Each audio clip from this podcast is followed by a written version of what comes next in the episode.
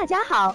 欢迎收听接好运啦 FM。如果你正在准备孕育宝宝，却不知道怎么科学备孕，或者正和试管婴儿打交道，都可以来听听我们的好运大咖说。大咖说什么？说说怎么轻松接好运。其实，试管婴儿的成功呢，意味着完美的各个环节形成了一个完美的结局。但是，试管婴儿的失败呢，则往往是多种因素共同作用的结局。那么，试管婴儿失败的几种情况呢？第一种，没有胚胎可以移植；第二种，胚胎没有着床；第三种呢，就是着床了，但是生化了，也是失败了。那么第四种呢？就是怀孕了，B 超也看到了，但是之后呢，却胚胎停育了。那我们今天呢，讲的就是第二种状况，也就是说，胚胎进入子宫后没有着床的这部分情况。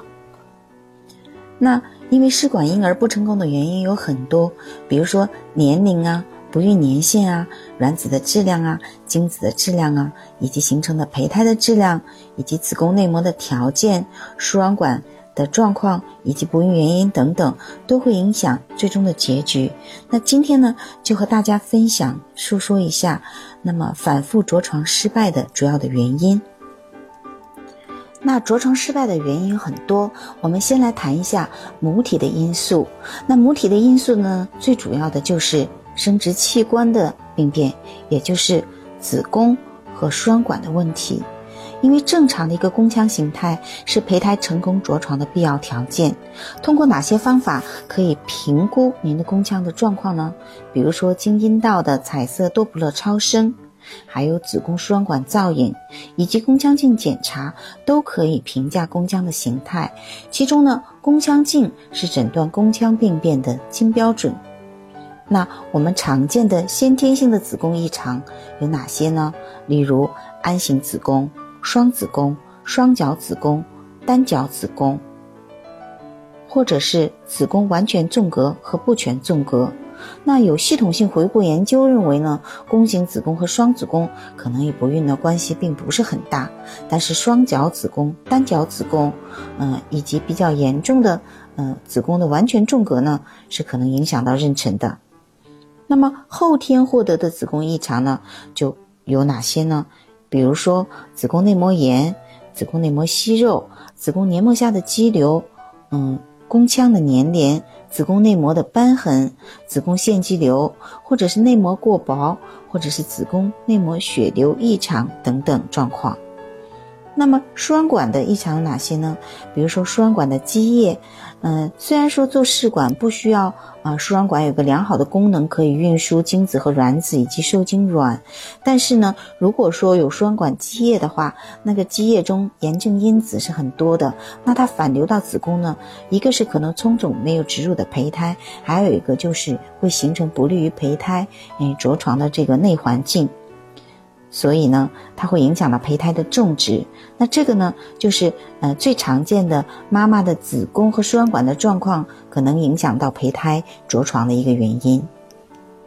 那么第二个常见的呃母体因素的第二个因素呢，就是子宫内膜的容受性。那这个词呢，可能大家会觉得比较陌生。那如果说嗯说明白了一点，就是说子宫内膜接受胚胎、孕育胚胎的能力，也就是妈妈的内膜接受小宝宝的能力，或者通俗一点的来说，就是这个土壤能不能让这个种子发芽的能力。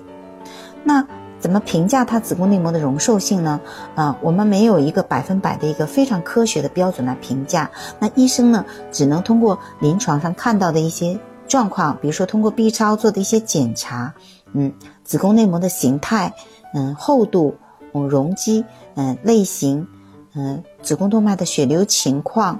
哎，以及检测相关的因子等等，嗯，都可以影响这个子宫内膜的容受性。那么第三个呃常见的妈妈的原因，呃影响到胚胎着床的呢，就是血栓性的疾病，也就是被称为易栓症，就是容易形成血栓的一个这种综合症。因为在胚胎早期植入的时候，嗯，凝血系统和腺溶系统之间的平衡呢，不仅是滋养细胞进入、纤维蛋白原融合、呃胎盘基底板稳定所必须的，而且可以防止过多的纤维蛋白原沉积在绒毛间隙和胎盘血管。那易酸症的相关指标呢，包括凝血因子五的水平、四氢叶酸环酶突变以及凝血酶原突变啊等等。那这些呢，都是一些呃比较晦涩难懂的这个医学术语。那可以说呃，问你的主诊医生来啊看一下你到底有没有预酸症嗯这个问题。那。呃，刚刚讲了妈妈的子宫的一些状况，可能会影响到胚胎的发育。那还有一些呢，是胚胎本身的一个问题。嗯，就是说，呃，配子或者胚胎发育的不是很好，它的质量不是很好，所以呢，就比较难以着床。啊，举个例子来说呢，呃，就像我们平时播种的一个种子，这个种子的质量不是很好，所以说虽然说土壤很好，但是种子呢仍然不能发芽。嗯，那卵子质量下降的表现呢，就表现为，呃，卵巢刺激的反应欠佳，或者是得到卵子的数目少，呃，或者是你得到的卵子中，嗯，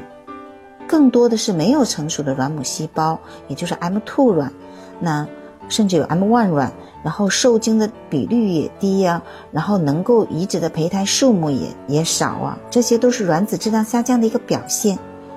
那么还有一个就是卵巢储备下降，还有一种情况就是，呃，同时存在影响胚胎和子宫的因素，嗯，例如说呢，体重指数大于三十的肥胖女性，嗯，或者是体重指数呃低于十七的过于瘦弱的女性呢，她们体外受精胚胎移植的这个成功率呢，都是低于体重正常的女性，嗯，就说明她们的胚胎质量。和子宫的内环境呢都不是非常好，还有一个就是非常常见的，就是嗯血糖、胰岛素高于正常的，或者是基础体温低的、基础代谢率低的女生，嗯甲状腺功能低下或者甲状腺功能亢进的患者呢，她的怀孕率呢都会下降。还有就是嗯免疫的原因，但是目前呢文献报道是存在。分歧的，他们在反复胚胎种植失败中的作用呢？这个目前还是有一些争议的。嗯，还有就是遗传和获得性的血栓形成的性的疾病和吸烟呢，也会认为与反复胚胎种植失败是有相关性的。